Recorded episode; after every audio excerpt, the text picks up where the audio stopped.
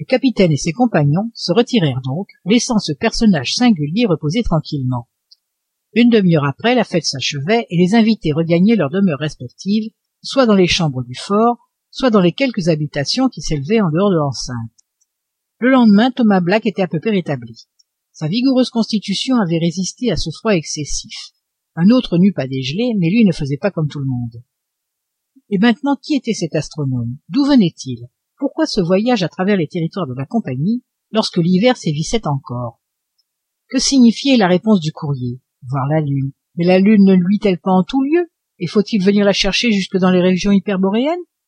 Telles furent les questions que se posa le capitaine craventy. Mais le lendemain après avoir causé pendant une heure avec son nouvel hôte il n'avait plus rien à apprendre. Thomas black était en effet un astronome attaché à l'observatoire de greenwich si brillamment dirigé par m esprit intelligent et sagace plutôt que théoricien thomas black depuis vingt ans qu'il exerçait ses fonctions avait rendu de grands services aux sciences uranographiques. Dans la vie privée c'était un homme absolument nul qui n'existait pas en dehors des questions astronomiques vivant dans le ciel non sur la terre un descendant de ce savant du bonhomme la fontaine qui se laissa choir dans un puits. Avec lui pas de conversation possible si l'on ne parlait ni d'étoiles ni de constellations. C'était un homme à vivre dans une lunette et quand il observait quel observateur sans rival au monde. Quelle infatigable patience il déployait. Il était capable de guetter pendant des mois entiers l'apparition d'un phénomène cosmique. Il avait d'ailleurs une spécialité les bolides et les étoiles filantes et ses découvertes dans cette branche de la météorologie méritaient d'être citées. D'ailleurs toutes les fois qu'il s'agissait d'observations minutieuses de mesures délicates de déterminations précises on recourait à thomas black qui possédait une habileté d'œil extrêmement remarquable savoir observer n'est pas donné à tout le monde. On ne s'étonnera donc pas que l'astronome de greenwich eût été choisi pour opérer dans la circonstance suivante qui intéressait au plus haut point la science sélénographique. On sait que pendant une éclipse totale du soleil la lune est entourée d'une couronne lumineuse. Mais quelle est l'origine de cette couronne? Est-ce un objet réel? Est-ce plutôt qu'un effet de diffraction éprouvé par les rayons solaires dans le voisinage de la lune? C'est une question que les études faites jusqu'à ce jour n'ont pu permettre de résoudre dès les astronomes avaient scientifiquement décrit cette auréole lumineuse.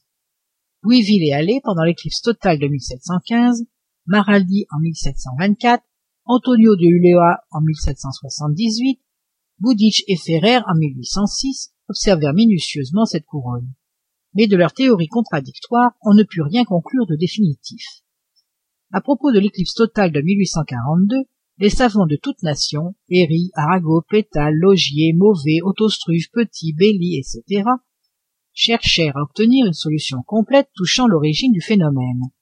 Mais quelque sévères qu'eussent été les observations, le désaccord, dit Arago, que l'on trouve entre les observations faites en divers lieux par des astronomes exercés dans une seule et même éclipse, a répandu sur la question de telles obscurités qu'il n'est maintenant possible d'arriver à aucune conclusion certaine sur la cause du phénomène. Depuis cette époque, d'autres éclipses totales de soleil furent étudiées, mais les observations n'obtinrent aucun résultat concluant. Cependant, cette question intéressait au plus haut point les études sélénographiques. Il fallait la résoudre à tout prix. Or, une occasion nouvelle se présentait d'étudier la couronne lumineuse si discutée jusqu'alors.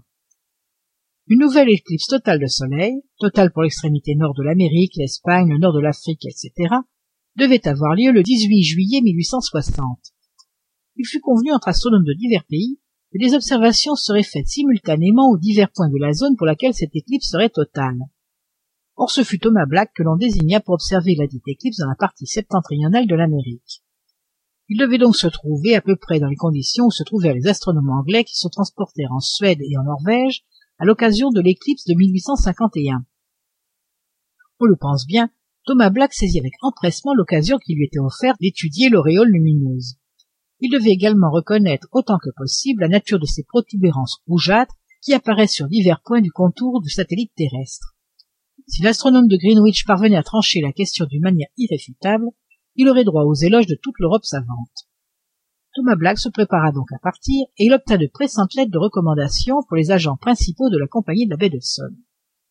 or précisément une expédition devait se rendre prochainement aux limites septentrionales du continent afin d'y créer une factorerie nouvelle c'était une occasion dont il fallait profiter. Thomas black partit donc traversa l'atlantique débarqua à new york gagna à travers les lacs l'établissement de la rivière rouge puis de fort en fort emportés par un traîneau rapide sous la conduite d'un courrier de la compagnie malgré l'hiver malgré le froid. En dépit de tous les dangers d'un voyage à travers les contrées arctiques le mars il arriva au fort reliance dans les conditions que l'on connaît. Telles furent les explications données par l'astronome au capitaine craventy celui-ci se mit tout entier à la disposition de thomas black. Mais monsieur black lui dit-il pourquoi étiez-vous si pressé d'arriver puisque cette éclipse de soleil ne doit avoir lieu qu'en c'est-à-dire l'année prochaine seulement? Mais capitaine répondit l'astronome j'avais appris que la compagnie envoyait une expédition sur le littoral américain au-delà du soixante-dixième parallèle et je ne voulais pas manquer le départ du lieutenant hobson. Monsieur black répondit le capitaine si le lieutenant eût été parti je me serais fait un devoir de vous accompagner moi-même jusqu'aux limites de la mer polaire il répéta à l'astronome que celui-ci pouvait absolument compter sur lui et qu'il était le bienvenu au